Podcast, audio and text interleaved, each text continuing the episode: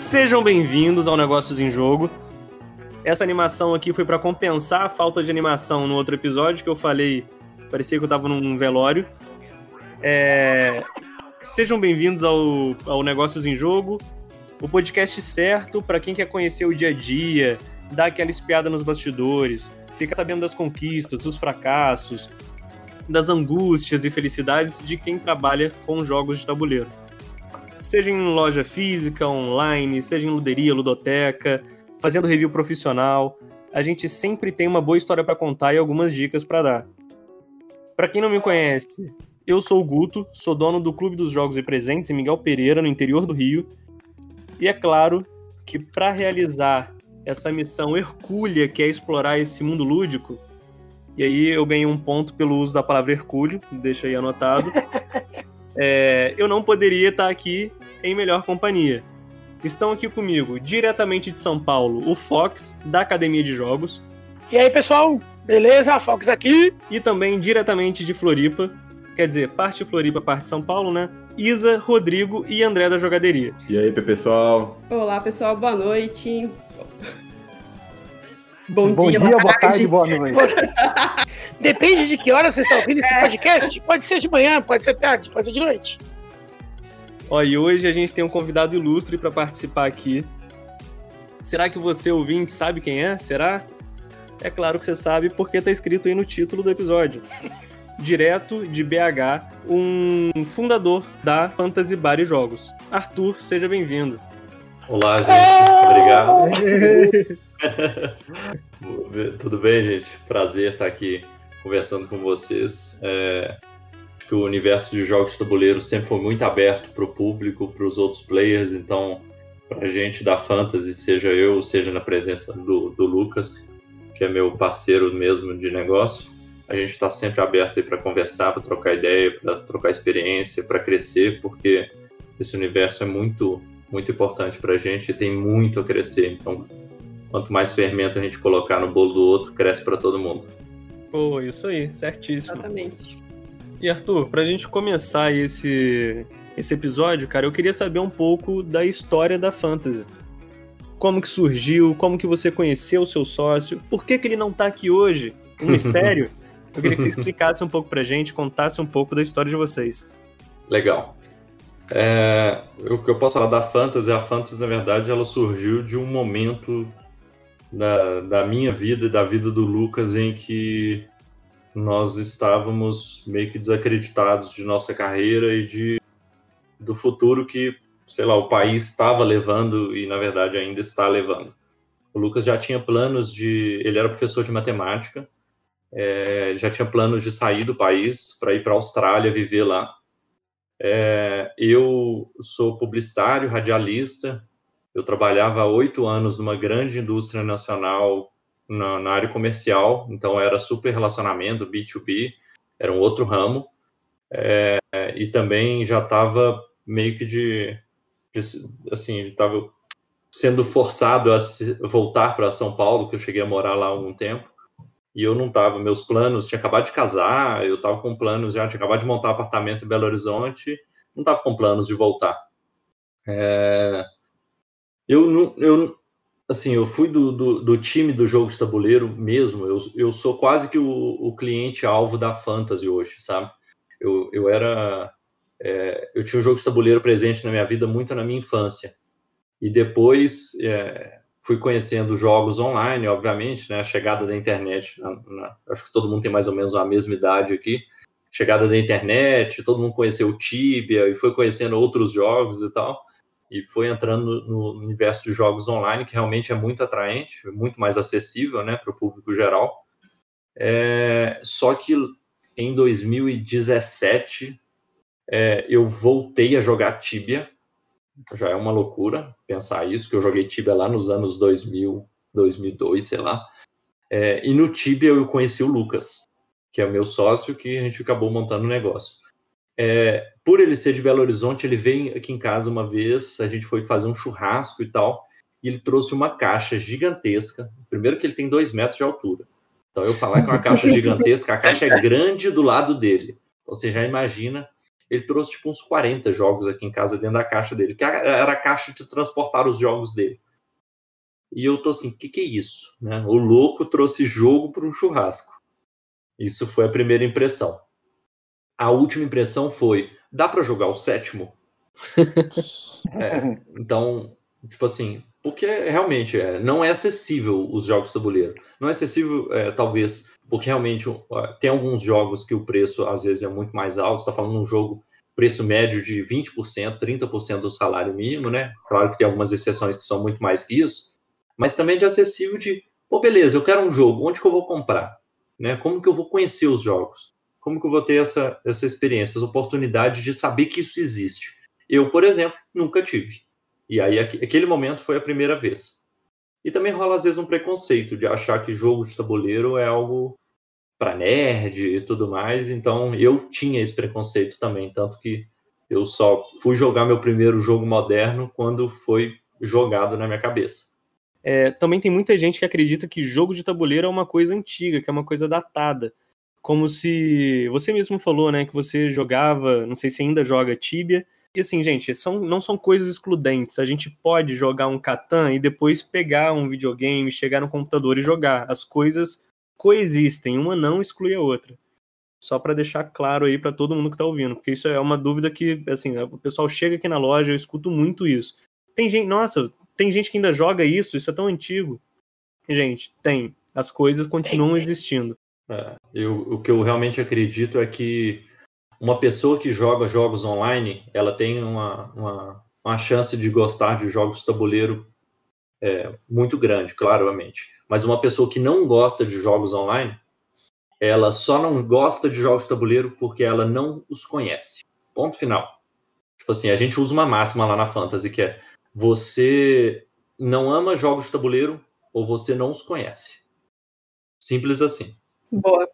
Ótima ah, máxima. Então, é, eu, era, eu era desse time, que realmente não conhecia, que não, não tinha sido apresentado. E assim, de verdade, depois desse churrasco, a gente marcava quase que semanalmente para encontrar.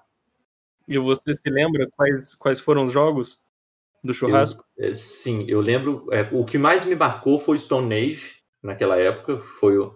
que eu, eu assim, já é um tema que me agrada e tal, eu, né?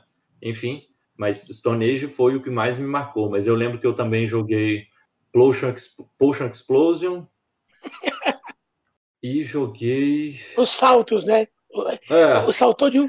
É muito legal, porque salta de um, de um jogo que é um euro de entrada, um euro levinho de entrada, para um uhum. jogo família total, que uhum. funciona no churrasco, acho mais fácil do que o Stone Age. Mas você vê que uma pessoa que não joga nada, ou uhum. não jogava nada, saltou de dois jogos tranquilamente e, e, se afeiçoou com eles, quer dizer, teve uma boa impressão deles, né? Com certeza. É, esses dois, com certeza, eu lembro que eu joguei na, na noite. É, não lembro, não me lembro perfeitamente dos você lembra Você lembra de algum que você queria ter jogado e não jogou naquele dia? Você viu a caixa, te chamou a atenção e falou, putz, é, eu, eu, deixei de jogar aquele dia, joguei depois. Você conseguiu Cara, fazer uma falo, relação disso? É, eu te falo assim, ó, a gente não tirou os jogos da caixa. Tipo assim, o primeiro que estava em cima a gente jogou, a gente amou. Pegou o segundo, a gente jogou, a gente amou. Pegou o terceiro. é, na verdade, é mesmo. O, o, universo. Se você tem um. Óbvio, tem, tem óbvio que tem algumas coleções mais voltadas para, tipo assim, vamos conquistar o universo, vamos dominar o mundo com os jogos. E aí, realmente, a coleção do Lucas era isso: de os meus jogos são para apresentar para qualquer pessoa e essa pessoa é, gostar, e para qualquer público eu vou ter jogos, né? Tanto que ele tinha de Coop, ele tinha Masquerade para muita gente, ele tinha o Post Explosive, Stone Age, é, tinha uma coleção bem, bem, bem legal, pensando em ser jogos de entrada, assim. E óbvio que tinha outros avançados, mas é, de verdade, é, eu não cheguei a ver outros jogos para gostar de mais jogos. Tipo, todos os jogos foram tirando e falou, vamos jogar esse, vamos jogar esse. E jogamos e realmente a primeira impressão foi, foi muito louca, assim, para mim. Foi tipo um, um Explodiu a cabeça. É, foi explodir a cabeça. Foi é, tanto é que você falou que virou um hábito depois, né? Vocês passaram a se encontrar vários finais de semana para jogar. Exato. É, na verdade, assim, é, como a gente, é, as nossas profissões possibilitavam que a gente conseguiria encontrar mais dias de semana do que finais de semana e tal, a gente começava, tipo assim, ah, toda segunda-feira vamos encontrar. Aí beleza, aí jogava segunda e falava assim, quinta-feira, o que você está fazendo? Não tô fazendo nada. Ah, vamos encontrar? Vamos. Só que a gente não tinha um lugar para ir. Ou vinha aqui em casa ou ia na casa dele. Normalmente vinha mais aqui na minha casa. E acabava que jogava muito, era eu, o Lucas, a minha esposa Juliana e às vezes mais algum convidado, alguns convidados. É, e começou assim, até que teve realmente de semana que foram sete dias de jogatina. Viciou. Sim. É, só um pouquinho. Não, ele curtia amizade, entendeu? Ele queria amizade é, com, com Era mais pelo relacionamento. Sócio, entendeu? O importante é a amizade. Os jogos era só uma questão para se encontrar, uma, uma desculpa para se uma encontrar. Desculpa, entendeu? né? É. é isso aí. Era bem isso. E, e sim, é, naquele momento coexistia, igual você falou, o Guto, coexistia o Tibia, que era o que a gente jogava na época, com os jogos, né? Tipo, você, você, você jogava online e tal, e pô, vamos, já bati minha meta lá diária no jogo, vamos, vamos encontrar para socializar, para divertir, para dar risada, para né? E isso Enfim. foi em 2017 que você disse? 2018 já era. 2018. É, 2017 a gente começou, eu comecei, eu voltei para o Tibia no caso. É, mas Tibia foi só um, um, dos jogos que eu joguei a vida inteira, sempre pulava de um jogo para o outro e tal, mas Tibia realmente foi um dos últimos assim que eu acabei jogando. Você perguntou se hoje coexiste? Não, não dá para coexistir nada além de fantasy praticamente. é, muito, muito difícil, assim. É, Mas você, você ainda joga por prazer? Você joga tabuleiro com por certeza. prazer? Você tem Não, prazer? com certeza. Que isso. Cara, hoje chegou um jogo na, na Fantasy e eu consegui jogar, tipo, duas partidas e eu falei, pelo amor de Deus, eu quero jogar mais. é, e não deu. Não deu porque é, Valknut, Valknut. Valknut. Ah, eu vi, é. vocês estavam fazendo uma live.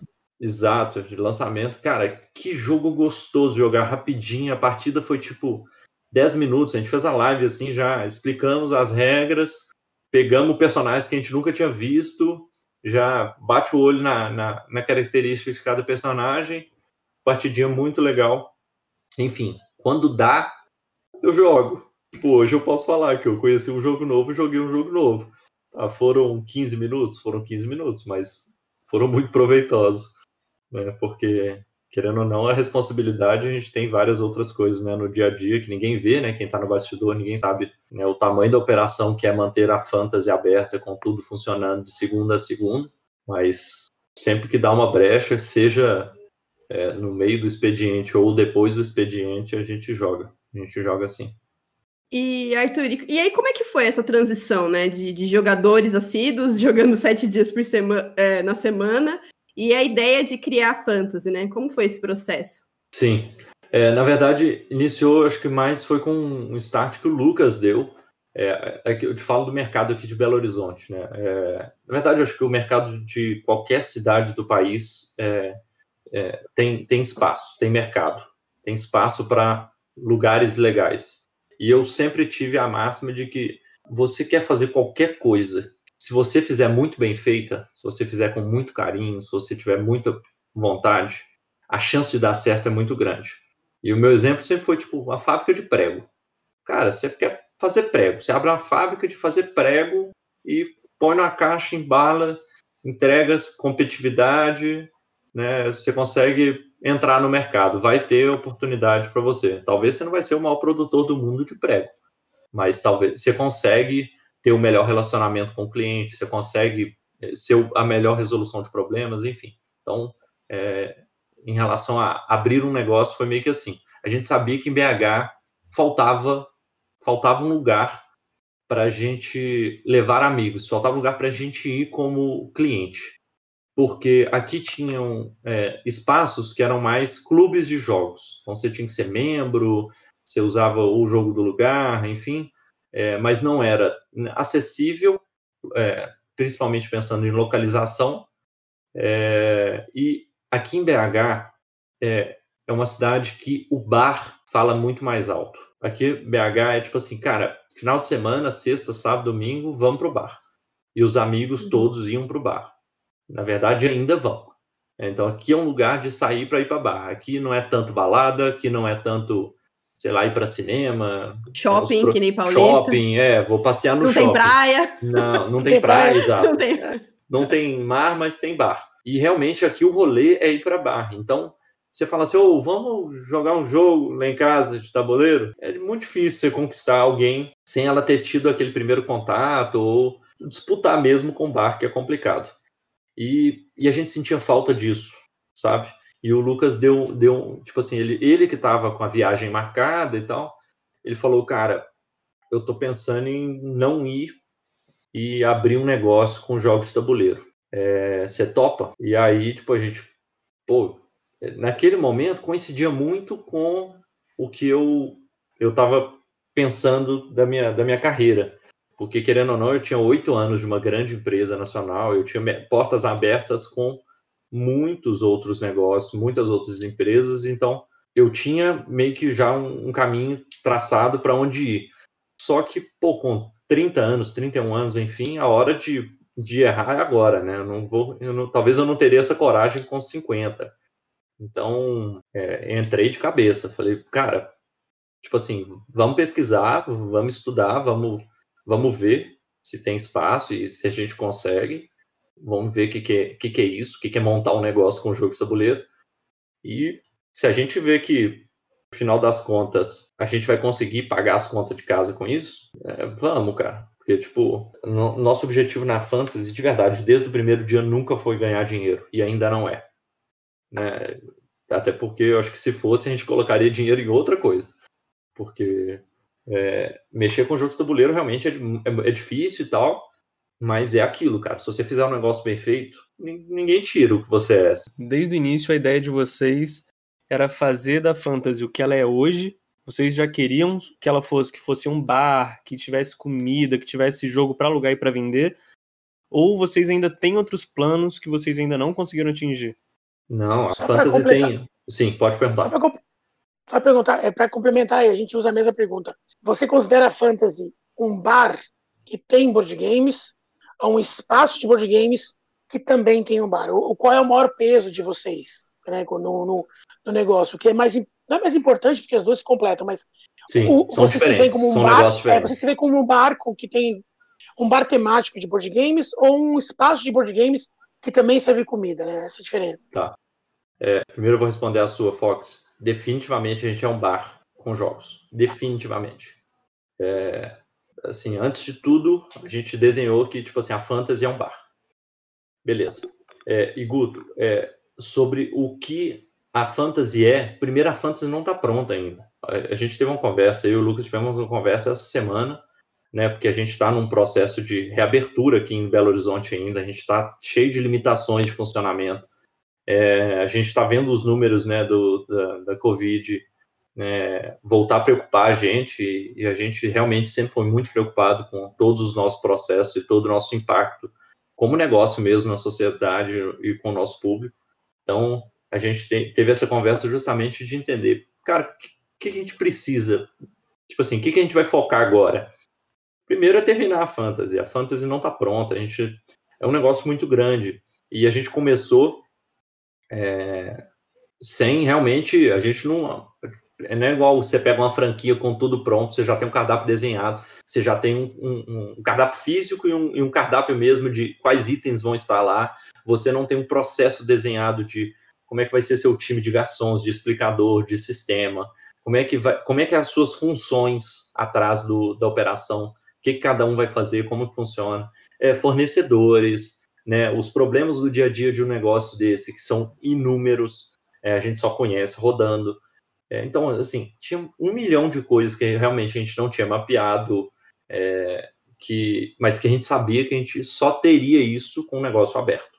Então, mesmo quando a gente abriu a Fantasy, a gente já tinha estipulado que a abertura da Fantasy estamos em período de playtest, assim como são nos jogos, né? É o playtest da Fantasy. Ou seja, pode ser que o cardápio que você está vendo aqui hoje, semana que vem, ele não vai existir. Ele vai ser um cardápio uhum. totalmente diferente porque a gente estava realmente em período de teste. E eu confesso que até hoje a Fantasy está mais ou menos em período de teste. Porque, de teste. É, é, porque realmente é, esse período de pós-pandemia tá, tá, trazendo para a gente necessidade de alteração de muita coisa, né? E coisas que é, sejam regras impostas pelo, pelo, pelo Estado, enfim, pelo município, sejam regras que a gente impõe, sendo consideradas coisas necessárias para não trazer um risco para o nosso público ou para o nosso time ou para nós mesmos. Então, é, várias coisas estão sendo sofrendo adaptação constante. É, e a fantasy que a gente tinha voltando um pouquinho, a fantasy que a gente desenhado lá no início, digamos no primeiro mês, a gente fez um plano de negócio, a gente desenhou, a gente falou assim, ah, vamos montar um negócio, então, é, sei lá, com, a gente foi estipulando, ó, quantos lugares, quanto que a gente ia pagar de aluguel, quanto que ia faturar, quantos lugares teriam, localização, qual seria o valor de aluguel e beleza. Aí nós falamos assim, ó, temos mais ou menos um esqueletinho do que vai ser a fantasy. Fizemos um plano de negócio muito bem elaborado, claro. Fomos no Sebrae, entendemos né, o que, que é o mercado, enfim, e desenhamos o negócio num esqueleto. Fomos fazer um benchmark. Pode falar, Guto. E a Fantasy já começou do tamanho que ela é hoje, do tamanho que eu digo físico mesmo. Porque hoje em dia vocês têm dois andares, né? Vocês têm um exato, espaço bem grande. Exato, exato. Não. É, aí foi. Vou só completar, porque vou, vou chegar agora nesse ponto, que é nós vamos fazer benchmark com outros lugares. Tipo assim, a gente falou, a gente quer abrir um negócio que tem jogo, que tem bar, que tem espaço para a galera jogar. A gente falou, vamos primeiro para São Paulo. Fomos para São Paulo, conhecemos alguns lugares, é, mas o Aludos era o principal, porque a gente falou assim, a gente tem que ir na Aludos para entender o que, que é Aludos, né? Por que, que faz Aludos ser a primeira, a pioneira e ter tanto nome e tal. E fomos conhecer Aludos, a gente teve oportunidade de ir em alguns outros lugares que a gente, primeiro, a gente não conhecia é, o universo de jogos de tabuleiro como empreendedores. A gente conhecia como cliente. E aí pra, a gente foi assim, ó. É, a gente conhecia Aludos, e a gente conhece, começou a ter, eu comecei a puxar contato com a editora, com a Devir, e aí alguns, a Devir começou a me passar alguns, alguns lugares que a gente podia ir e tal. Tipo assim, eu liguei e falei, ô, oh, tô aqui em São Paulo, onde que eu vou? Foi muito isso, assim. Na, naquela ocasião, a gente, a gente chegou em São Paulo, eu sei lá, eu liguei pro pessoal da Devir e falei, cara, quem que eu conheço aqui? Foi tipo um atendente, a menina que atendia no telefone, eu não lembro exatamente quem era. Ela falou, ah, Vem aqui na onde era Devir antigamente, aqui embaixo tem o espaço da Omniverse. A gente foi lá, trocou uma ideia, super receptivo. Deixa eu lembrar o nome dele. Luiz. Luiz. Luiz. Luiz, cara. A gente ficou ali umas duas horas conversando. Ele foi, tipo, super porta, portas abertas com a gente. Foi o primeiro lugar que a gente foi. Aí depois fomos na Play Easy, trocamos uma ideia lá com a atendente da Play Easy, que foi super solícito com a gente também, mas na época a gente não conseguiu conversar com, com os proprietários. Fomos à noite na, na Ludus. E a gente foi tipo assim: é, vamos visitar como cliente e entender. E aí visitamos, trocamos no final uma ideia com. Acho que a Lucy na época não estava lá no estabelecimento, trocamos uma ideia com, com o staff dela. E realmente o pessoal também foi super receptivo com a gente. É, no dia seguinte a gente foi em outros lugares, a gente foi na Dice Z. É, eu sei que a gente conheceu alguns lugares, é, não, não realmente eu não tive a oportunidade de conhecer a academia naquela época. É, e a gente foi em alguns outros lugares e, e voltamos para BH. Depois marcamos uma ida para o Rio. Conhecemos alguns outros lugares, uns eventos itinerantes, tipo Pennies at Meeple, é, fomos na Boards and Burgers, é, enfim, no, se joga, a gente trocou uma ideia com o pessoal. É, eu sei que foi, foi muito legal a experiência também no Rio de conhecer os outros espaços que estavam começando naquele momento e foi até uma, uma, uma virada muito legal para a gente, que foi tipo assim, o pessoal tinha acabado de abrir o negócio, tinha três meses e era tipo assim, poxa, a gente já está expandindo, a gente abriu um negócio pequeno demais. Isso ficou meio que na cabeça da gente. Poxa, qual que é a chance da gente abrir um negócio e se frustrar sem ter como expandi-lo por estar tá com um, negócio, um lugar pequeno e tal, sabe? E, e, e, tipo assim, a gente acabou desenhando de que a gente queria ter um lugar acessível. E ter um lugar acessível quer dizer que a gente teria que ser numa região mais valorizada, e a gente fica aqui no coração da Savassi, que é tipo um, um dos bairros mais boêmios aqui de BH, que seria, sei lá, em São Paulo seria uma Vila Madalena, por exemplo. É, no Rio, sei lá, Barra, É, e é, a gente tava, a gente falou, a gente precisa ser ali naquela região, só que a gente tem que pagar as contas no final do mês, né? Então, e a gente quer ser acessível, tanto fisicamente quanto uhum. a gente quer que qualquer pessoa consiga ir na fantasy. Se a pessoa tem vintão no bolso, eu quero que ela consiga ir na fantasy. Qual que é a mágica para fazer isso? Porque jogo de tabuleiro exige que a pessoa, se você quer abrir um lugar que a pessoa vai lá jogar, pessoa vai ficar sentada por horas no seu lugar. Você não tem giro. E como que a conta fecha? A conta só fecha se você tem um negócio muito grande. No nosso caso, com duas pessoas, a gente acha, é, vislumbrando que a gente tinha as nossas contas para pagar também, os nossos custos de vida. A gente estava largando carreiras né, de salários X. A gente falou assim: se a gente quer ganhar meio X, a gente tem que abrir um negócio muito maior do que, do que o que a gente tinha desenhado. E aí a Fantasy foi tomando, foi criando o esqueleto mesmo do que é hoje. Que é tipo assim: vamos na loucura, vamos aumentar o negócio, vamos até o máximo que a gente consegue ir, vamos ver. E aí a gente realmente começou a olhar espaços muito maiores, é, com valores de aluguel, tipo, três vezes o que a gente tinha estipulado inicialmente, porque realmente o, o, esse benchmark que a gente fez com outros negócios abriu o leque para a gente para falar assim, é, se você quer ser o que você está desenhando, você tem que abrir um negócio maior. Você tem que pensar além, assim, você tem que se planejar, porque e você e o Lucas não vai ser fácil. Hoje você está achando que você vai abrir um negócio confortável, não, não, não, é isso que você quer. E realmente a gente viu que, realmente, se a gente tivesse aberto um lugar pequeno, a gente estaria muito frustrado ou já teria uma Fantasy 2 aberta em algum lugar. Arthur, é, nesse momento, você tem. É, você é casado? Você é casado? Você não sim, sei. sim. Sou. Sou é casado. casado há. Aí, agora vou errar a data, hein? Mentira. Não, não, não, quatro, você é casado há alguns anos, anos e meio casado. Ela vai escutar, hein? Ela vai escutar o podcast. Não, é... A gente corta essa parte. Essa é a Essa Será é a parte que, eu mais. Não sei. Vou deixar no ar aí. corta não, cara, deixa ela ouvir. Vocês, é, como parceiros de negócios e parceiros na vida, é, esposa, família, filhos, pais, acabam afetando a decisão da gente de tomar uma decisão, né? Como eles não faziam parte dessa decisão, eles não eram seus sócios e uhum. diretamente do negócio, o quanto você é, tomou a opinião deles ou utilizou a opinião deles para fazer esse salto de fé, porque você apostou, né? Você apostou muito no seu negócio, você é, falou que deu é, triplicou o tamanho da sua expectativa, então é, triplicou o tamanho do seu investimento, triplicou do o tamanho da sua esperança, do risco. É, é, o que, que a sua família, né, o suporte emocional que você tem, o suporte familiar, te auxiliou, te atrapalhou nesse momento em que você deu e avisou para a galera: vai ser gigante. Eu vou ir partir com tudo, eu vou abandonar tudo que eu tenho. Porque é uma decisão que algumas pessoas têm que tomar, né? Eu tenho que largar, eu tenho que cortar o cordão umbilical do passado e, e correr para frente, fazer uma decisão que muitas pessoas encaram como, às vezes, loucura, tem Exato. certeza, duvida muito da capacidade da gente, não só como empresário, mas como pessoa também. E o quanto isso afetou a sua vida e afeta a sua vida hoje com a fantasy, né? O quanto você tem que abdicar hum. da sua família para ter sete dias, porque são sete dias por semana, né? Não existe descanso. Sim. O quanto isso afeta a sua vida hoje? Rapidinho, só antes do Arthur responder, para quem não sabe, a Fantasy é, foi o que o Arthur falou, né? É, é um bar que tem jogos. Então, assim, gente, um bar fica aberto até tarde, né? Isso. Eu vi também é, no site de vocês que vocês servem almoço. Então, assim, é um horário de trabalho muito extenso. Né? É claro que não sei, né, se o Arthur tá sempre presente lá, se o Lucas também tá sempre presente. Mas, enfim, também isso é uma coisa que pesa, né? Principalmente é, em relação com a família, que nem o Fox está falando. Pô, eu vou abrir é, um negócio que a gente fica aberto às vezes, é, pô, 15 horas por dia e direto.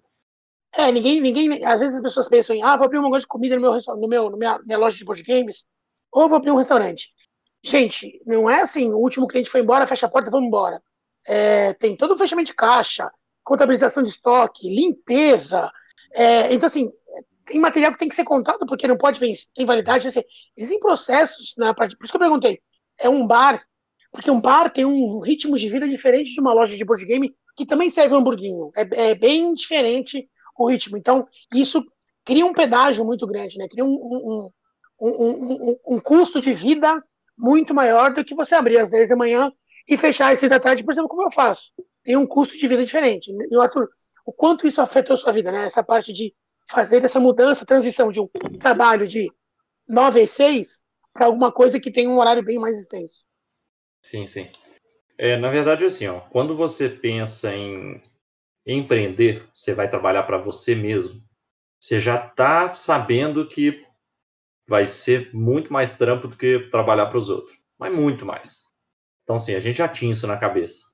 E óbvio, quando você trabalha para você, cara, a maioria das vezes você nem vê que você está trabalhando. Tipo, faz parte do seu dia a dia. Isso eu te falo hoje como, como nossas funções, assim, no dia a dia e, e tocando o negócio e repensando o negócio e pensando no futuro. É, olhando lá atrás, né, o, o impacto que isso traria para minha família e para o meu dia a dia e tal, realmente, é, a gente, quando a gente coloca no papel o que que, que, que vai ser a fantasy e o, e o risco que a gente está assumindo, né, o risco do dinheiro que eu estou colocando e até a gente a gente ponderou também até, até onde a gente iria no caso do negócio não dar certo. Porque assim, você tem que você tem que pensar o seguinte, primeiro, se você põe 100% do que você tem, a chance de você quebrar é gigantesca. Né? Então, isso foi muito pensado lá atrás. Tipo assim, olha, se o negócio estiver dando prejuízo por um ano, com o modelo enxuto do negócio, a gente conseguiria bancar. E esse era o nosso limite, sabe? De, de pensar assim, é, vamos, tipo assim, eu consigo assumir esse, esse risco, esse sonho, esse, é, esse negócio por um ano e, e aí a gente revê. É, aqui na minha família, no caso, sou somente eu e a Juliana, não temos filho, né? Então a gente também não mora com os pais e tal, então somos só, só nós dois aqui em casa. Então, de certa forma, o risco é menor também, sabe? A Juliana tinha o emprego dela, tinha a vida dela, e querendo ou não, é, só o negócio, o trabalho dela já ajudaria muito aqui nas despesas de casa, no, no, numa situação de, de, de, desespero, assim, sabe? E aí o negócio era fazer a fantasy chegar no zero a zero inicialmente. E, cara, você nunca sabe, assim, o, o, o risco que é, você nunca sabe onde que é o fundo do poço, né? Então, é, você tem que planejar, você tem que ter dedicação total, assim, para o negócio. E no caso, né, no meu caso, é você ter uma parceira que, tipo assim, que encara tudo com você. E ela é assim, sempre foi assim. Né? Então, aqui em casa sempre foi, tipo, a gente é uma dupla mesmo. Então, saber que eu vou abrir um bar é saber que eu não tenho hora para voltar. Né? Tipo, é, que eu vou ficar até de madrugada todos os dias. Todos os dias. Agora, com esse período pós-pandemia, realmente está um pouco mais tranquilo, de certa forma, porque a gente é obrigado a fechar às 10 horas da noite. Ou seja, no mais tardar, 11, 11 e meia, eu estou chegando em casa. É, se eu não fiquei lá para jogar.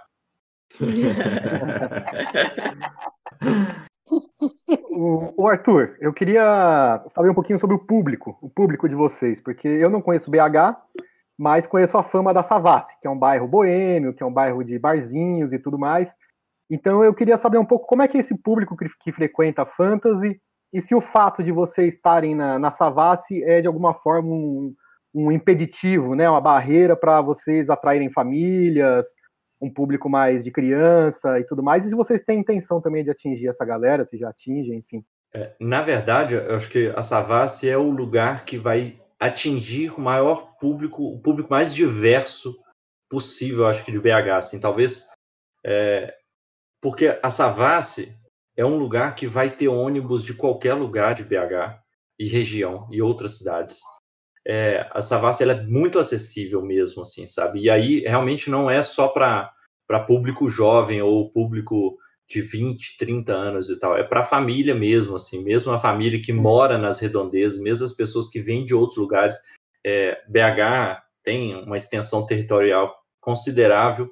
E aí, por exemplo, aqui da, da região da Pampulha, é uma distância muito considerável, você pensar coisa de 12 quilômetros de distância, e tem muito público que vem de, da Pampulha, por exemplo, para conhecer a Fantasy, porque de certa forma a Savassi é acessível né, seja de carro, a porta da Fantasy tem muitas vagas de estacionamento em 45 graus, ou seja, cabem muitos carros. Então isso também é outro fator muito legal. É, Uber, transporte, né, o transporte individual, é, ele facilita muito também a galera chegar lá. E a gente tem limitação sim de idade que a fantasy só pode de 0 a 126 anos. é, as, pessoas, é, as, pessoas acima de 126 anos, a gente teve recentemente um caso da pessoa que não pôde entrar e tal. Foi bem constrangedor. Mas não, cara, é, é muito louco, assim, é, é, é menor de idade, obviamente, quando está acompanhado né, com, com os pais, é super comum, mas não é o nosso público, nosso público médio mesmo, é 25, 30 anos, é a galera que vai para o bar mas você vai ver um, uma, uma, um grupo familiar numa mesa, mãe, pai, dois filhos, você vai ver, eventualmente vai ter um, um, uma, uma galerinha de um tanto de criança que vão vir junto com alguns pais e, e os pais vão divertir mais que as crianças, é muito comum isso, é muito doido isso. É, vai, vão lá com, com a ideia de, ah, vou acompanhar meu filho pro, pro espaço para jogar. E no final, os pais estão indo embora e estão comprando o jogo para eles e não comprou o que os meninos jogaram. Mesmo. São Essa os mais semana competitivos, são os que gritam mais. uh, e é, idosos, realmente tem, a gente tem um público muito diverso. É, a nossa capacidade é muito grande também, então realmente é, a, a, chance de ter um público muito diverso é muito grande. Né? A nossa comunicação é realmente para ser inclusiva, então é para qualquer pessoa bater na porta e, na verdade, não vai bater na porta porque ela vai estar aberta. Então é para a pessoa chegar e entrar. Que isso, tempos... que jabá bonito, olha só. em tempos não pandêmicos, qual é a capacidade que vocês têm? Cerca de 280 pessoas sentadas em cadeiras extremamente confortáveis ou sofás. Qual o tamanho da Fantasy? Metros quadrados? Cerca de 500 metros quadrados. São dois pisos, né? Com mezanino. Um acervo hoje de cerca de 760 jogos. Legal. Então, Arthur, eu queria aproveitar esse negócio aí do acervo de jogos, que você falou das crianças, para puxar um outro assunto aqui, que é comida, né? Cara, vocês servem comida, aliás, vocês têm um cardápio no site de vocês, os nomes dos sanduíches, das comidas, hum. cheios de trocadilho aí, achei excelente. Mas, cara, fala, você pode ser bem sincero aqui. Qual é a dor que você sente no coração quando aquela criança fala assim, moço, desculpa, derramei o Guaraná aqui no jogo? É, é, isso nunca aconteceu na fantasy. Uma criança chegar até a gente e falar, moço, desculpa, derramei o Guaraná no, é, no jogo. É, Você só descobre porque... depois. Não, não, porque a gente vê imediatamente. O nosso time, é, assim, a fantasy ela foi sempre pensada com ter um cuidado com tudo, mas principalmente com os jogos o tempo todo. As nossas mesas são pensadas para ter os suportes externos laterais para que comida e, e, e copo né, não, não mistura com a mesa. Se a pessoa está comendo e jogando ao mesmo tempo, e a gente é super favorável a isso, é, o jogo dificilmente vai ter contato com, com outras coisas. Tipo assim, a gente tem aquela, as mesas né, da, da Brutus, são 21 mesas, né, que são as mesas centrais, e as que são laterais são sempre sofás com, é, com boots. É, mas as mesas centrais sempre têm os suportes, e aí, se for cair, vai cair para fora, vai cair para o chão. Legal, legal. O...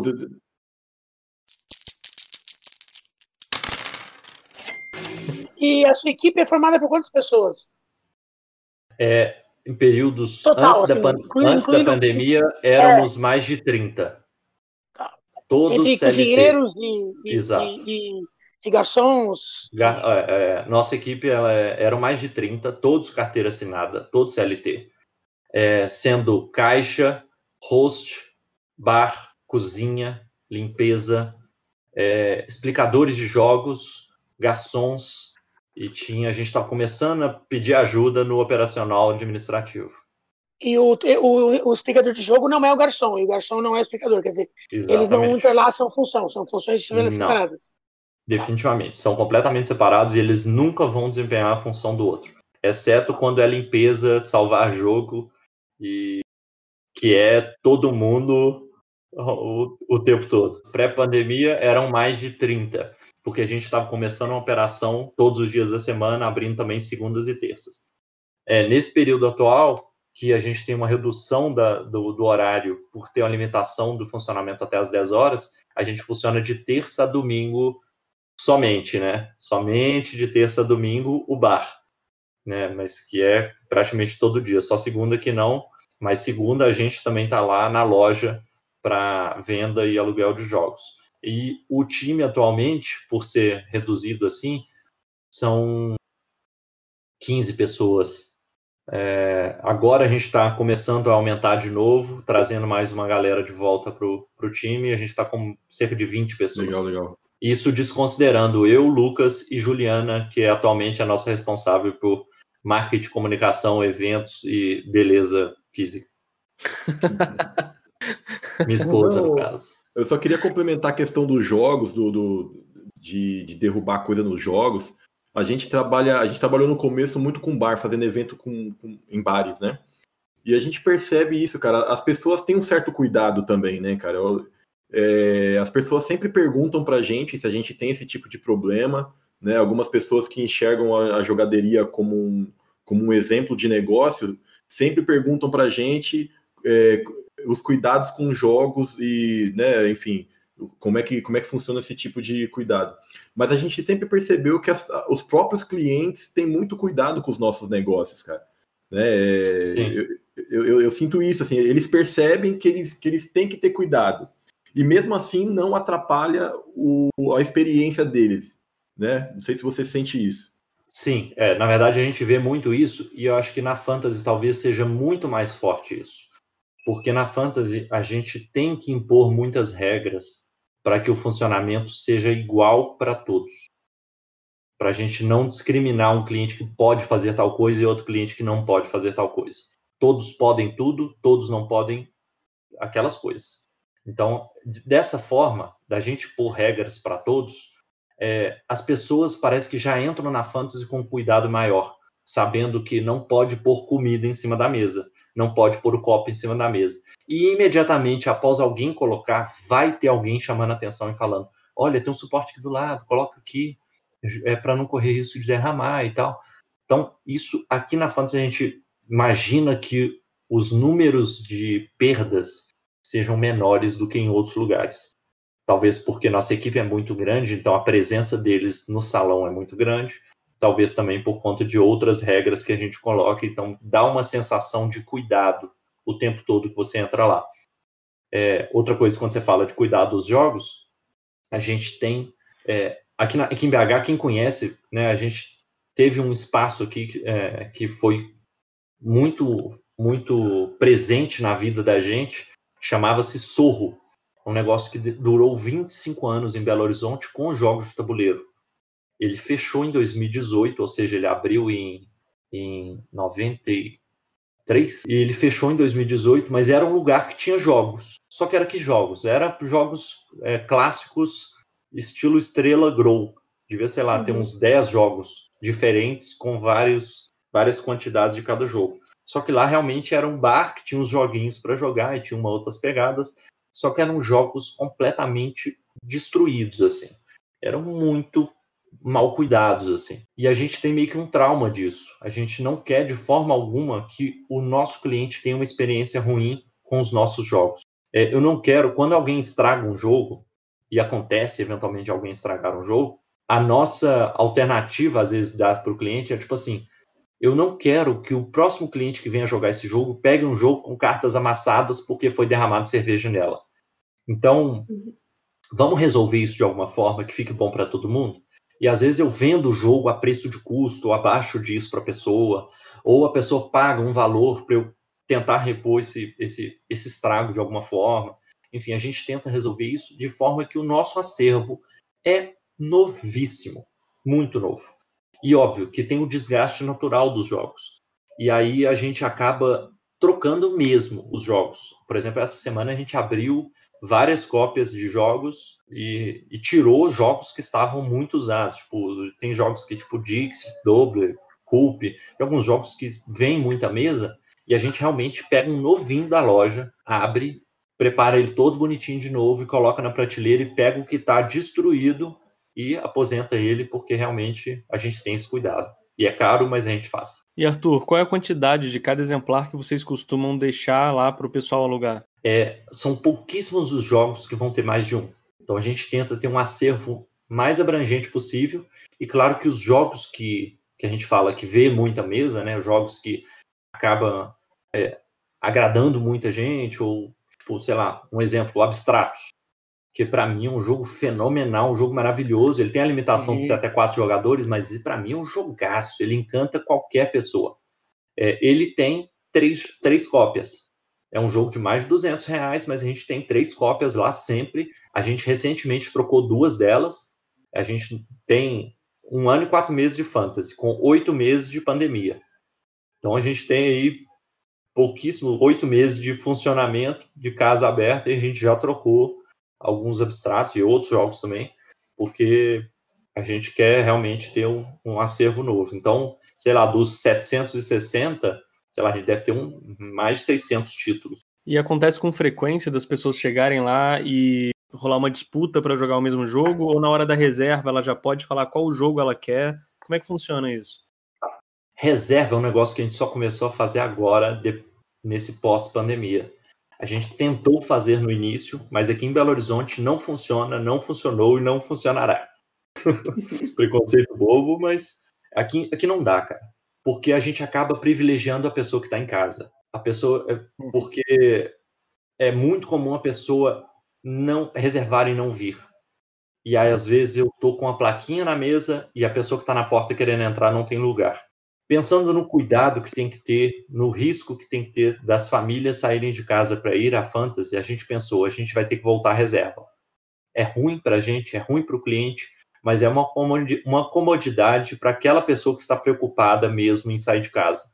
E uma segurança que a gente dá para ela de que ela vai sair em segurança e vai ter um lugar para ela sentar aqui na fantasy.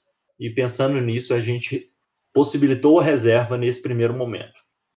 É, considerando que não está fácil, a gente não está lotando, não está tendo aglomeração e tudo mais, a reserva tem funcionado, só que a cada dia a gente vê que as pessoas estão é, voltando à fantasy. Então, a gente tá, tem tido sábados, por exemplo, muito cheios e a reserva passa a ser um problema, porque eu acabo reservando para as pessoas que não, não vão vir.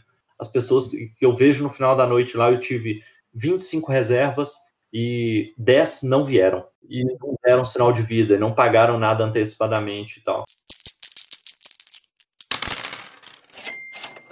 E aí, Arthur, eu queria fazer uma pergunta também em relação a, ao modelo de negócio de vocês, porque vocês abriram é, como bar, né? Já tinha desde o início essa ideia de bar, mas eu queria entender como é que vocês pensaram essa questão da venda e do aluguel. Por exemplo, o aluguel de jogos é, cresceu muito agora, né? A iniciativa de alugar, alugar, jogos com a pandemia. Nós mesmos aqui na jogaderia começou com a pandemia, né? É, então eu queria saber, assim, desde o início vocês já tinham essa ideia de vender, de alugar? Como é que foi isso? Lá no início a gente tinha estudado todas as possibilidades com os jogos de tabuleiro. Tipo, vamos fazer malabares com jogos de tabuleiro no sinal. A gente tinha estudado isso. Mas é, o aluguel sempre. É, sei, se fizer bem feito, dá certo. Se fizer bem feito, dá certo. É, na verdade, a gente tinha mapeado sim, por exemplo, o aluguel. O aluguel, a gente só iniciou ele no dia 1 do fechamento da pandemia. A gente nunca teve aluguel de jogos. É, primeiro porque a gente iniciou a Fantasy lá em 14 de julho de 2019 com cento e, menos de 150 jogos na prateleira. Que foi o quê? Foi o meu acervo com o acervo do Lucas, mais uns pouquíssimos que a gente conseguiu comprar naquele momento. É, sim, a gente compra todos os jogos. Todos os nossos jogos estão lá. Assim, existem alguns casos que algum, alguma editora é, manda pra gente, mas o jogo é comprado. O jogo nosso, tá lá, tá comprado, o jogo é nosso e enfim. Então, é, naquele momento não fazia nem sentido, eu não conseguiria manter o meu negócio e alugar jogo, enfim. E então, não, não, fora o esforço despendido para iniciar uma operação de aluguel naquele momento. Né? Você montar um negócio desse tamanho com um milhão de coisas fazer com pouquíssimas mãos, pensando ser eu e Lucas, né, naquele momento a gente tinha recurso muito escasso para investir em várias coisas. E isso tornou possível quando a gente não tinha muito o que fazer durante a pandemia. Tipo assim, como que nós vamos pagar as contas? É... E aí, o aluguel foi uma das coisas que a gente teve que implementar. Então, assim, hoje, eu penso que dá para rodar a Fantasy com o aluguel e com a venda. É... Porque a gente viu que o aluguel realmente caiu muito de volume do, do março, abril para agora. Março e abril, as pessoas estavam é, em casa, estavam confinadas em casa, fam famílias e tal. E a diversão era o que? Ficar vendo televisão o dia inteiro. E aí, quando você oferece um serviço um produto que a pessoa não conhece, você vai entregar na casa dela, ela vai ter um custo extremamente baixo, ela vai conseguir experimentar, posteriormente comprar um negócio. E, e aí a gente conseguiu atingir pessoas que a gente não atingia. As pessoas conseguiam ver valor nesse produto que a gente entregava. E uma coisa que nos nos assustou muito é que mais de 50% das pessoas que alugaram jogos com a gente durante a pandemia nunca vieram à Fantasy. Ou seja, não eram clientes nossos, a gente atingiu durante a pandemia. Você acha que mesmo agora, né, você você diria que você em relação ao aluguel, né, o pessoal tem ido mais à loja, mais ao bar para jogar ou tem levado mais jogo para casa? Não, é, é, é tipo assim, é gritante a diferença. Aluguel hoje é pouquíssimo, é muito pouco. Acontece às vezes da pessoa jogar o jogo na Fantasy e querer levá-lo para casa para continuar jogando. Isso é uhum. é muito comum. É, e tem gente que, óbvio, que prefere, às vezes, o conforto de casa, sabendo dos nossos processos, sabendo que é, existe menos risco ficando em casa, jogando o jogo em casa. Poxa, eu, eu tenho um serviço para que essa pessoa fique, é, se divirta em casa. Né? Então, é, o, o aluguel torna uma alternativa para poucas pessoas. Porque realmente a experiência de vir a fantasy é algo. Fantasy é mágica, né, cara?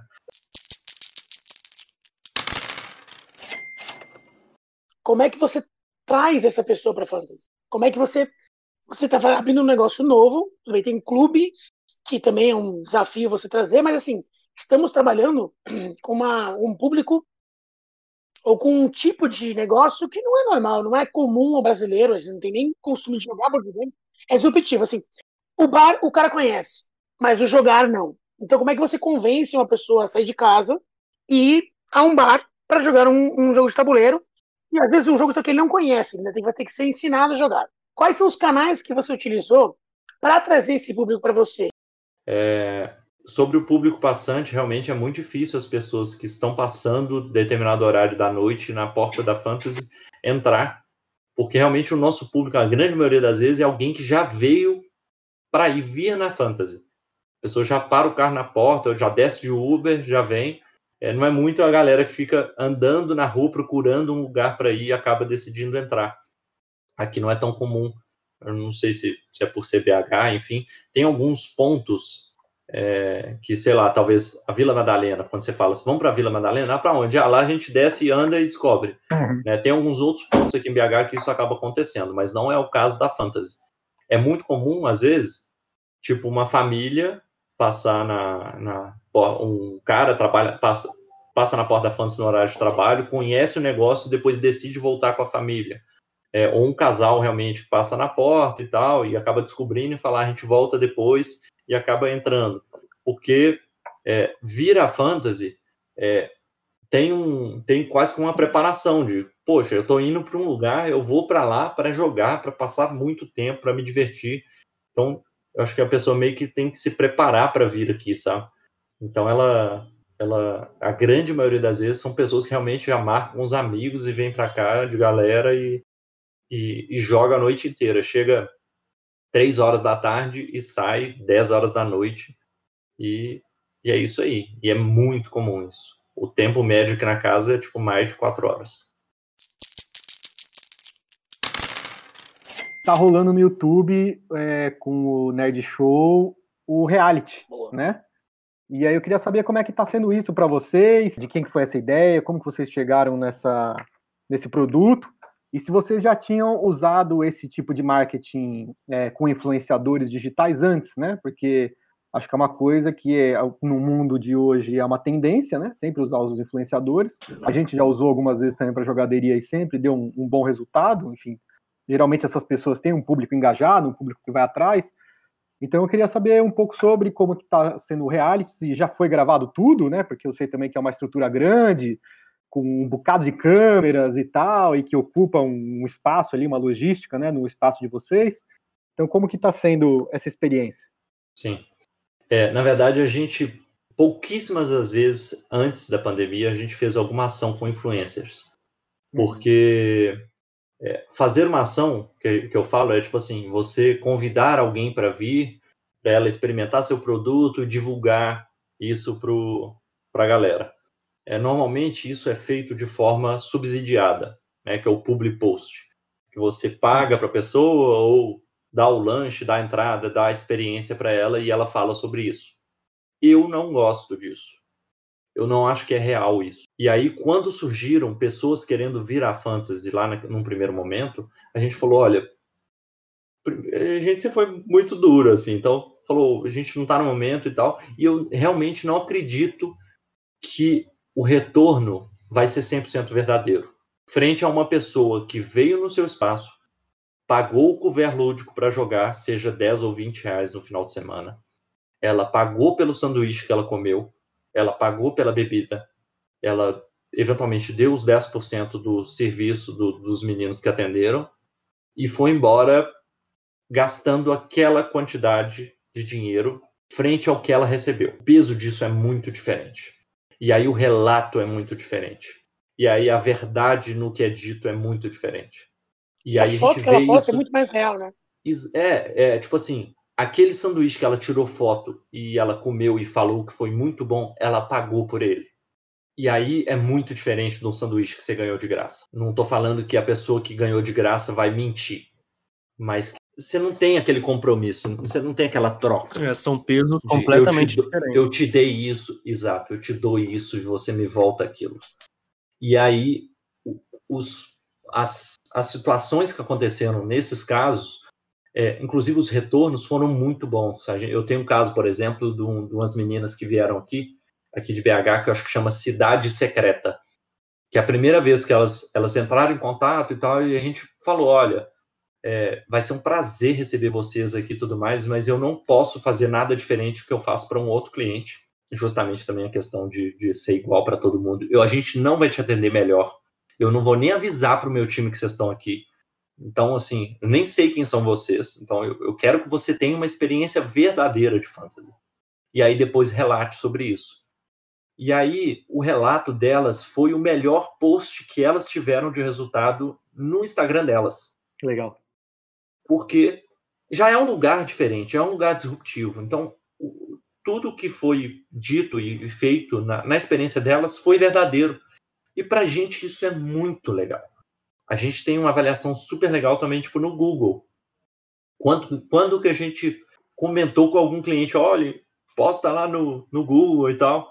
É claro que a gente está falando do lugar que é, recebia, sei lá, quase 5 mil pessoas no mês, né, em tempos normais. E aí, você falar que uma pessoa eventualmente teve alguma experiência negativa, ou, por exemplo, tem, teve casos de pessoas que ficaram na porta aguardando para entrar por horas e não liberam mesa. E aí? Mesmo eu, como estabelecimento que possibilita que você venha e jogue à vontade, e se você está satisfeito, você vai querer ficar. Se você está dando risada, você vai querer ficar. E a gente tem, tipo, 60 mesas e nenhuma foi embora. E a pessoa ficou esperando. É, de verdade, eu vejo essa avaliação negativa como um obrigado sei lá, é, é, é difícil eu, eu, tipo assim, para mim é péssimo saber que tem uma pessoa ali querendo entrar e eu não consigo atender. Mas da mesma forma, eu uhum. tenho várias pessoas dentro que não querem sair de forma alguma. E eu não vou fazer esforço para essa pessoa ir embora. Por mais que ela vai me trazer retorno financeiro. E aí, as nossas avaliações acabam sendo muito boas, porque são reais. Sejam negativas, sejam positivas os, os casos isolados de avaliações negativas são muito bons também, porque trazem oportunidade para a gente melhorar. Uhum. Para a fantasy de hoje ser melhor do que a fantasy de ontem. É, que também é, é um feedback verdadeiro, né? Exato. Totalmente. E, e, claro que tem algumas coisas que realmente são muito descabidas, tipo a pessoa que reclamou que foi cobrado um ketchup de um centavo na comanda dela no final da noite. mas porque ela pediu uma, um ketchup e que eu sou obrigado, no meu sistema, a lançar o ketchup a um centavo. Se a pessoa tivesse reclamado na hora de pagar, eu ia descontar um centavo, que provavelmente se ela se ela está reclamando é porque foi cobrado no cartão de crédito, porque no dinheiro nunca seria. Eu ia voltar nove centavos de alguma forma, enfim. Então, assim, tem algumas coisas que realmente falta comunicação da gente. Olha, isso foi uma coisa que a gente aprendeu. Na hora que alguém pede o ketchup, fala: olha, eu vou lançar aqui na comanda, vai sair um centavo, mas é só para a cozinha sair imediatamente com o seu ketchup agora para a mesa. Então, enquanto o garçom está ali lançando um pedido já na mesa do lado, está chegando o ketchup da pessoa que ela pediu. É uma forma de agilizar, só que faltava comunicação disso. Enfim, as avaliações são, são para isso. Enfim, as nossas avaliações são muito boas, as nossas, as nossas, os nossos meios de comunicar com o cliente que não conhece a Fantasy, normalmente é o cliente que veio a Fantasy. E aí acaba trazendo outras pessoas para cá. Você fala, né? Esse caso específico do ketchup é um caso específico de um restaurante, de uma. Não tem nada a ver com board games esse caso, não tem a ver com ensinar o jogo, perder peça que a gente está conversando. É uma coisa especificamente de restaurantes. O seu background com o restaurante era zero e do seu sócio zero. Vocês não tinham esse background. Vocês tiveram zero, que aprender. Zero. zero. Vocês tiveram que aprender é, é, todos os, os, os, os, meandros, ou como servir, ou como fritar, ou como produzir, quem contratar. E vocês correram atrás do Sebrae para isso, provavelmente. Né? Tem algum é, canal específico que você falou, tivesse eu sabido disso antes, não só também está no, no, na questão do restaurante, mas o restaurante é uma coisa muito específica. Locação também, mas assim, no teu caso, que é restaurante e jogos. O jogo você conhecia.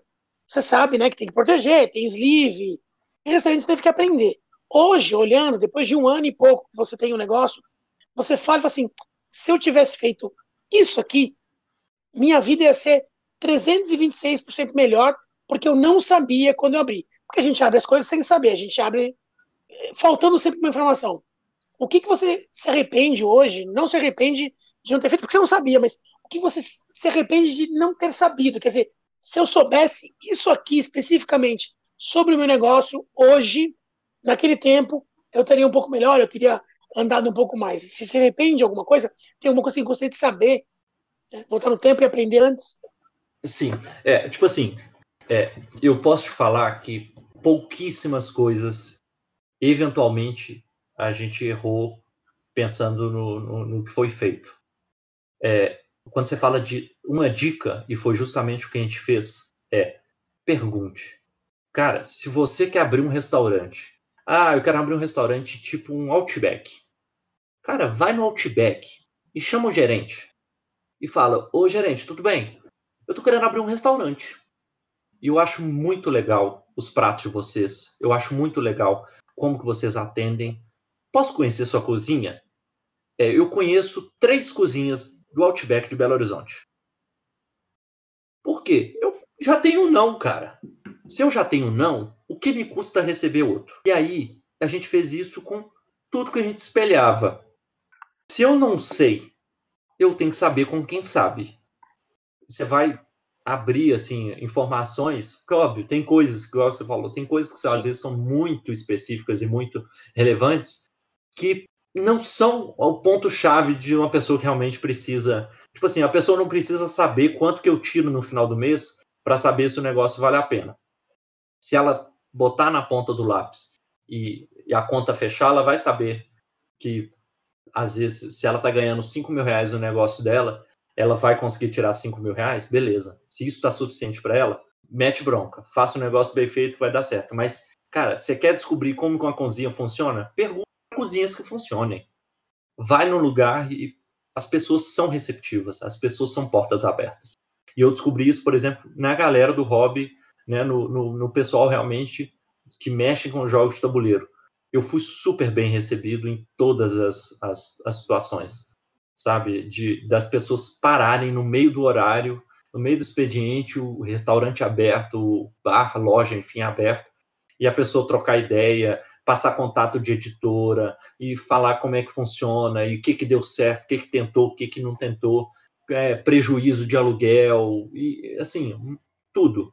É, e várias pessoas abriram faturamento e, e, retorno e risco e dor de cabeça e vida, assim, conversas super claras, francas e abertas que nos deram direcionamento. Então, assim, é, as coisas, eu, aí falando de erros e acertos, eu eu acho que os acertos foram os, os acertos foram ótimos, claro, mas os erros foi, foram muito importantes para a gente aprender e ser o que a gente é, sabe? A gente aprendeu muito com erros.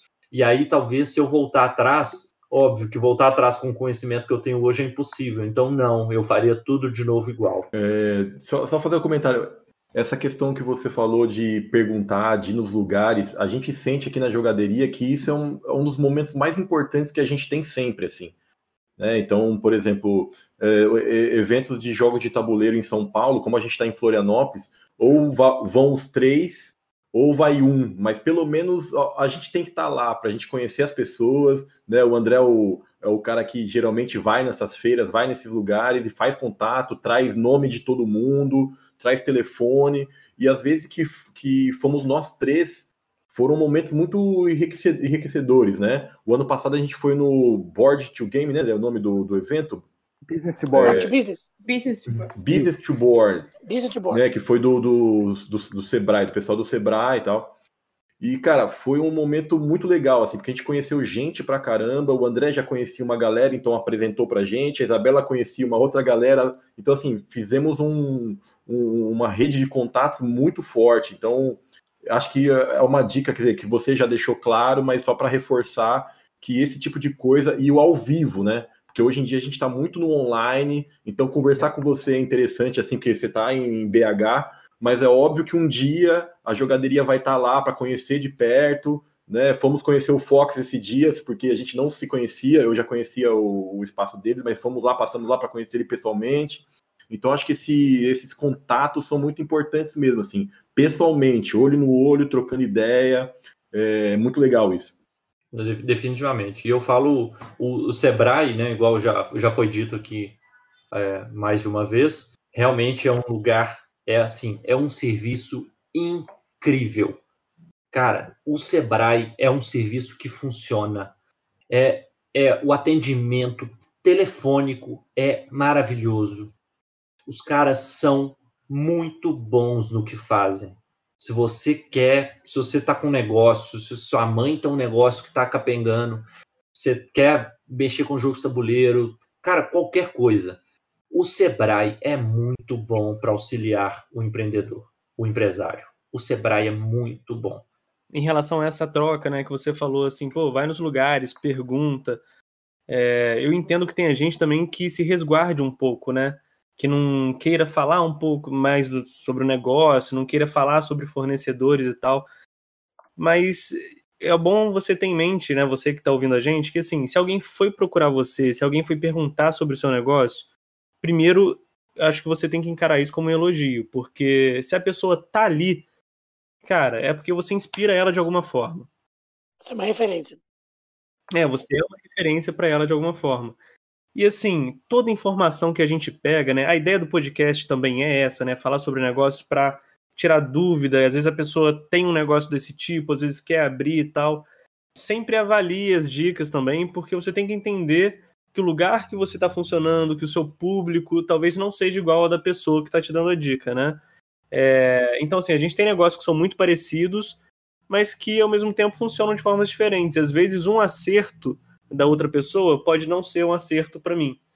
Né? Então é isso, assim, é sempre avaliar, sempre ter um olhar crítico, mas é isso. É, o, o principal que eu ia falar é essa questão do de, da referência, né, de se sentir lisonjeado com aquela pergunta.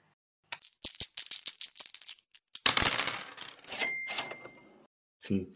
É, só para só dar uma, uma é, completar sua fala, né? A gente que é empreendedor, a gente sempre ouve falar isso, que a gente tem que ter uma reserva para os momentos de, de, de vacas magras mesmo, né? Só que acho que ninguém nunca imaginou que, que a reserva teria que ser tão grande dessa maneira, porque os momentos de vacas magras ser, poderia ser gigante, né, cara? É, pegou todo mundo de surpresa, assim, acho que todo mundo que, que, que trabalha com, com empreendedorismo, assim, foi pego de surpresa. Nós mesmos que trabalhamos com eventos, ainda não voltamos com os eventos, né? Porque provavelmente vai ser a última coisa que vai voltar. Então é isso, é, é para todo mundo que está ouvindo e vai querer empreender em qualquer área, né? Ou em, ou em jogo de tabuleiro, que é o, a ideia desse podcast, é lembrar que a gente precisa realmente de um dinheiro para os momentos de vacas magras. E também, além do dinheiro, eu acho que é importante também reforçar que é essa questão emocional, né? É a resiliência, sabe? Posso em prática, né, nesse momento difícil e entender que tem que ter paciência. Eu acho que quando a gente fala em empreender, empreender é realmente ter paciência, que as coisas não vão acontecer no momento que você quer que aconteça, né? Então, é, o tempo de trabalho é outro, né? Às vezes as, você planta aqui para colher muito tempo depois, né? A colheita não vai ser logo na, na, próxima semana, no próximo mês, né? A gente não vai ficar rico, ou, ou às vezes o, o, retorno financeiro não vai vir do jeito que a gente espera logo no início, né? Então, acho que a gente tem que ter esse mito de se preparar financeiramente também para esses desafios, mas o psicológico, sabe? E, e você ter, ter, essa mentalidade mesmo de ver o negócio como um todo. Então, por exemplo, vocês tiveram que fazer escolhas, né?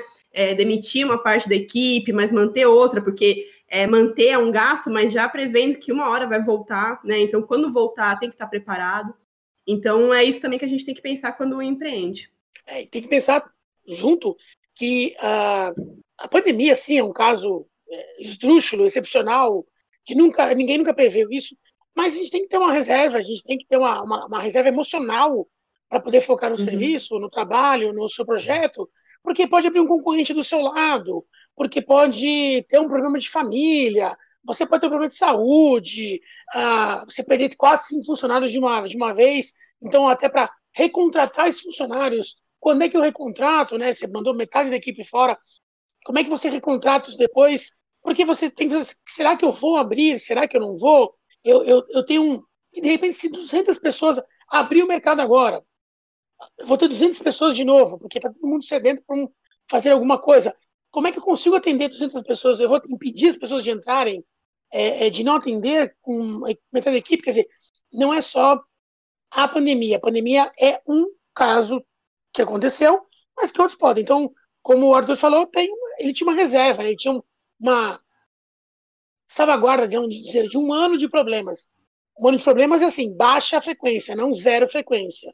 Então a gente tem que se adaptar também para isso. Isso é importante todo mundo pensar que sempre pode surgir um problema que a gente não estava esperando. Legal. Não, com certeza.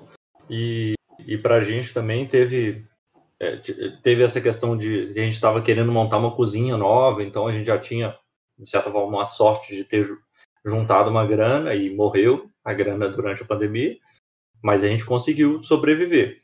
É, o problema também é que agora, mesmo com a reabertura, nossa capacidade atual, por conta das restrições, é 40% da capacidade total.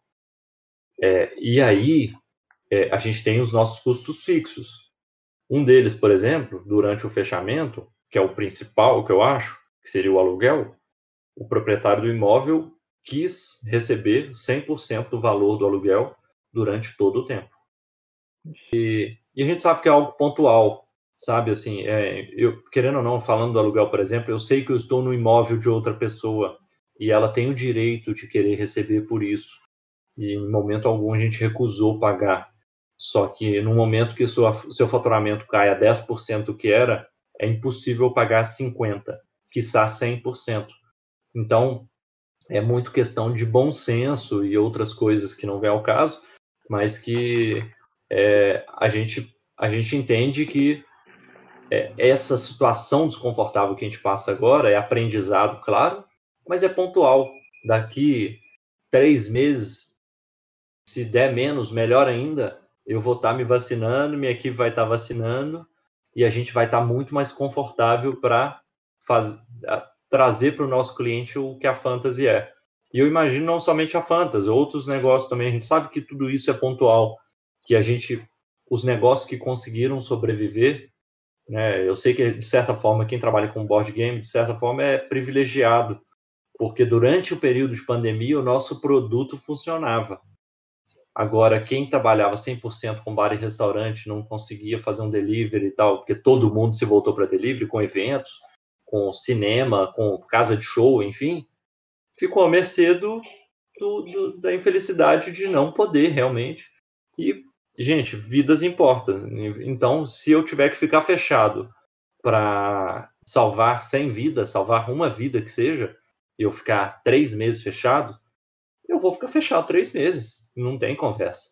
Né? Então a gente tem que pensar isso. É, é, um sacrifício que não é a fantasy que faz, é todo mundo está fazendo um sacrifício, uhum. e não é o proprietário do meu imóvel ou, sei lá, o, o, presidente da república que vai falar que vai ser diferente.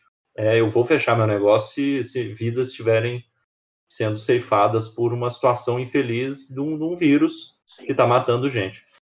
Então a gente, a gente é muito cuidadoso na hora de, de fazer as coisas, mas a gente também é muito correto.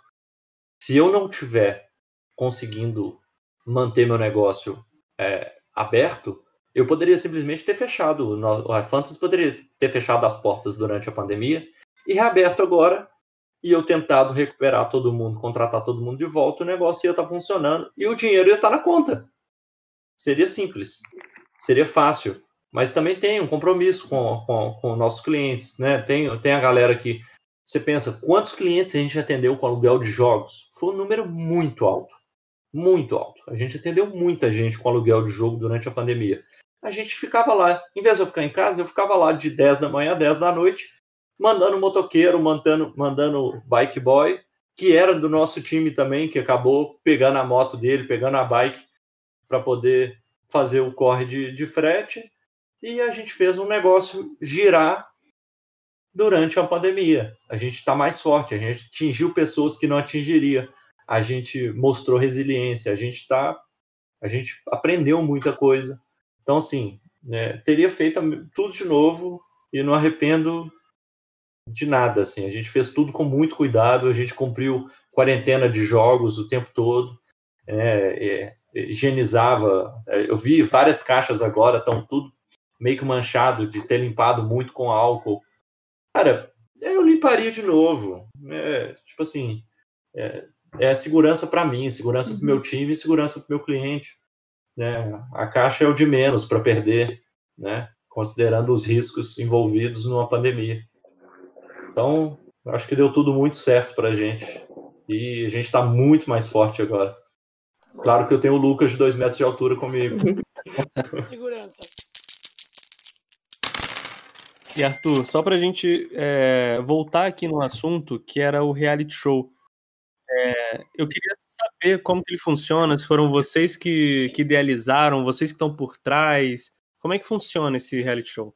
Sim, sim. A gente falou, eu falei lá aquele momento, né, de, de a gente nunca ter feito nada de, de, de investimentos com influencers e tal. E aí, durante a pandemia, a gente meio que teve que tentar fazer alguma coisa diferente para a cozinha porque a cozinha não vendia nada, porque todos os negócios estavam no delivery e a gente era só mais um. Só que os nossos custos é de um imóvel de 500 metros com 10 funcionários, não é de uma cozinha com uma pessoa cozinhando, entregando é, os pedidos. Os nossos custos eram muito mais altos e aí a gente não conseguia ser tão competitivo, talvez, sabe? E aí é, a gente tentou fazer algumas ações e a gente entrou em contato com o Renato do, do Net Show para ver, olha, tem possibilidade de a gente fazer alguma coisa, mandar um lanche aí para você e tal, e mandar uns jogos a título de aluguel, porque não tem condição de a gente mandar jogo novo para a pessoa jogar porque não tem dinheiro. Uhum. Mas a, a, gente manda via aluguel, depois a gente recolhe e tal, pra vocês conhecerem um pouco da Fantasy. E aí, por conta desse primeiro contato, eles voltaram falando: então, a gente estava mesmo querendo conversar com vocês, porque a gente está com um projeto meio maluco aí. E aí a gente começou a trocar ideia, começamos a indicar algumas, algumas, algumas coisas, começamos a falar do mercado de board game que eles não conheciam, né, para buscar parceiros para abraçar o negócio também, que foi o caso que surgiu a Conclave, que abraçou o negócio. E e deu super certo, assim, a Fantasy virou o palco do, do espaço, mas que, é, tipo assim, quem conhece produção audiovisual mesmo, e sabendo da qualidade que foi feito, né, o, o, o The Great Board, é, é muito caro fazer um negócio daquele nicho, uhum. daquele nível, com aquela qualidade, com aquela edição, com aquele... É muito caro. Né? Tinham seis câmeras gravando na Fantasy. Se perguntou o, André, se já foi gravado, sim, já foi, e foi durante o período que a gente estava fechado, porque realmente a, a, a demanda ali de, de estrutura, de espaço, de pessoas, tem que ser tudo muito planejado. E outra, as edições, você chegar naquele produto final, a edição é, é muito, muito pesada, é muita edição.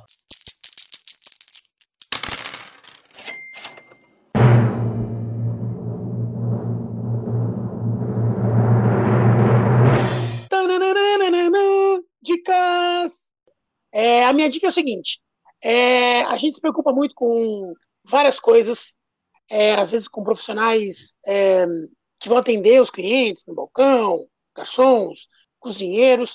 A gente se preocupa com marca, a gente se preocupa com é, é, design, a gente se preocupa com móvel. A gente não se preocupa com uma coisa muito importante. Todo negócio tem dois sócios. Quer dizer, um grupo de sócios e mais um sócio externo chamado governo, que é o imposto. A coisa mais importante que o negócio tem que ter é o cuidado com os sócios. A gente fica fazendo, às vezes, muita conta errada ao se preocupar em economizar em coisas extremamente importantes. Contador é um deles. Se o seu sócio cobra de você quase 20% do que você ganha, você não pode gastar um salário mínimo com um contador. Esse valor é irrisório. Procure profissionais competentes não o, rapaz da esquina. O rapaz da esquina pode ser muito bom, mas talvez não seja bom para o seu negócio. Procure bons profissionais, inclusive na parte que toca o governo. Erros bobos, declaração de imposto de renda, pagamento dos tributos, podem levar a sua empresa a uma situação fiscal extremamente prejudicial para você e para o seu futuro. Não arrisque com profissionais de contabilidade. Procure bons profissionais vá no escritório de contabilidade mais caro da sua região, o mais caro que atende você. E a partir daí você começa a analisar qual é o melhor profissional que vai te atender. Não economize com contador, pelo amor de Deus. Pô, excelente dica. Boa dica, Fox. Boa Uma dica. boa dica. O, eu pensei numa aqui que eu vou só levantar a bola e a Isabela termina. Que é a questão do. Você falou de não, não economizar com contador no nosso caso aqui, uma coisa que as pessoas elogiam bastante a gente é na nossa identidade visual, né? E nosso trabalho com marketing, nosso trabalho com, com a nossa marca, né? Então, uma dica que fica é exatamente isso. Se você também não vai economizar com contador, que você não economize no, na criação da sua marca, que é algo que vai ficar, que é, é o primeiro impacto que todo mundo vai ter, né? Então, essa é a dica. Não sei se a Isabela quer complementar, mas essa, é, isso é o que eu pensei baseado na informação que você deu. É, e aí a dica complementando é, é a tua marca, é, a, é, a, é, o teu logo, não é só logo, né? É, é, importante a gente falar isso, não é só o loginho lá que vai aparecer, mas é, é a identidade que vai uh, também impactar na sua experiência. Então, você vai na fantasy, você vai, vai ter o logo, mas você vai ter as cores, você vai ter, né, o mobiliário. Então, também pensar nisso, né? Que é uma identidade visual, é você pensar a nossa marca como um todo também. É uma dica que é só para complementar, né? A gente, a gente ia combinar que era só uma dica, mas é muito do que o Arthur falou é a experiência, né? Então, isso também vai gerar, vai agregar para a experiência do seu cliente. Então, pensar a experiência, pensar de como, como a, a, melhor maneira que você vai atender, você vai criar um ambiente, você vai dar a melhor comida, o melhor atendimento, é para você criar experiências boas para o cliente, né? Então, é, e essas experiências eles, eles vão levar para o resto da vida. Excelente dica também. Eu dou, eu dou dica também? Pode dar. Pode dar. Sim, ah, sim, sim, claro. Deve. É, eu, eu sou eu acho que eu sou um, um, um, cara muito de pessoas. E a dica que eu dou é empatia. É, eu, eu, a Fantasy está aberta entregando um produto que eu gostaria de comprar. É, eu fazer o melhor possível, eu atender da melhor forma possível sempre o meu cliente. A gente sabe que é, é muito difícil, às vezes, você conseguir atender todo mundo se você não consegue atender todo mundo, as que você consegue são os seus clientes. E essas pessoas devem ser atendidas muito bem. É, eu acho que a fantasy ela só é o que é por conta das nossas pessoas. o, negócio, o lugar pode ser lindo, ou a comida pode ser com a melhor qualidade possível e tudo mais. Mas a fantasy só está aberta, só é o que é, só é o que é até hoje por conta do nosso time que trabalha com a gente, por conta da gente que está lá todo dia, por conta da forma como a gente lida com, a, com as outras pessoas, principalmente que é um negócio B2C, né? Business to Customer. Ou seja, a gente trabalha com pessoas, a gente trabalha com seres humanos. A gente tem que entregar o melhor possível. E aí, a nossa equipe é, é, é tipo assim, é, é, a gente falar de equipe, de time e tudo mais, é, a gente dá muito valor às pessoas que trabalham com a gente, sabe? É, quando a gente fala de remuneração, de, de como que a gente tra é, trabalha internamente mesmo, no dia a dia com as pessoas, como que a gente conversa, como que a gente estipula regras, como que a gente faz as coisas, é tudo muito colaborativo e, e realmente as pessoas da fantasy é que fazem o negócio ser o que é. E para a gente amarrar tudo aqui, é, Fox, como é que o pessoal te encontra? A Academia de Jogos você encontra na Rua Mauro 158, no bairro da Saúde, em São Paulo. Nós temos uma loja física com 500 milhões de jogos disponíveis para locação. Nós temos plano de locação também, se você não quiser fazer locações avulsas. Nós vendemos, ensinamos, temos 428, contamos hoje, 428 jogos abertos para demonstração. É, temos um site também, www.academiadejogos.com.br. Fazemos envios para todo o Brasil. Jabazão para vender, precisamos, go, go, go. E tem o Napoleão também, que é muito prestativo, né, Fox? Esqueceu de falar do Napoleão. Napoleão? Napo... Pateta. Não, Napoleão? Ou Pateta? É aquele... Da onde ele tirou Napoleão, velho? Aqui, ó. Olha a função do cachorro, me lambei. Uma pegada de Napoleão. Que beleza. Ó, vou dar nome de Napoleão. Jogaderia, como é que o pessoal encontra vocês? Ela? É, jogaderia vai encontrar na rua aí, passeando pela praça ou na beira-mar, brincadeira. É, vocês podem encontrar a gente no arroba jogaderia. Também a gente tem o site www.jogaderia.com. Mas o melhor, melhor é o Instagram mesmo, né? Que os é três vêm, né? Os três estão logados no Instagram, então o mais fácil de achar a gente é no Instagram mesmo. No Instagram, também alugamos jogos, não estamos fazendo evento por enquanto, ainda, mas em breve é, isso vai passar e voltaremos com nossos eventos. Mas é só mandar um WhatsApp que a gente aluga e a gente também dá dicas de jogos também. Quando sempre vira e mexe, alguém pergunta: Ah, eu queria saber de tal jogo, eu quero comprar, a gente sempre indica. A gente está super aberto para para conversar com vocês. Beleza, e aqui também o Clube dos Jogos, vocês encontram no Instagram. É, no Instagram também tem o nosso WhatsApp, se você quiser mandar mensagem pra gente. E a loja física fica aqui no Shopping Florescer, em Miguel Pereira, no interior do Rio. A lojinha é pequena, mas a diversão é grande. E... Boa. Arthur, você repete aí pra gente como que a gente faz para te encontrar? Claro.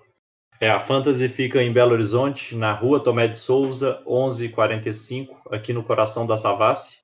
É, você consegue conversar com a gente no Instagram, arroba Fantasy Vários Jogos. Fantasy se escreve com fã de diversão, tazi de fantasia. Então é fantasia com U no início. É, Bari Jogos. O nosso site www.fantasy.com.br Lá também a gente tem aluguel de jogo para o time aqui de BH e região. E também temos a loja, né, loja.fantasy.com.br. Lá você tem também todo o acervo da nossa loja disponível para envios para todo o Brasil. Excelente. Temos um programa aí? Beleza. Temos um programa! É... Nosso primeiro convidado. Foi uma honra. Muito obrigado. Obrigada, Arthur.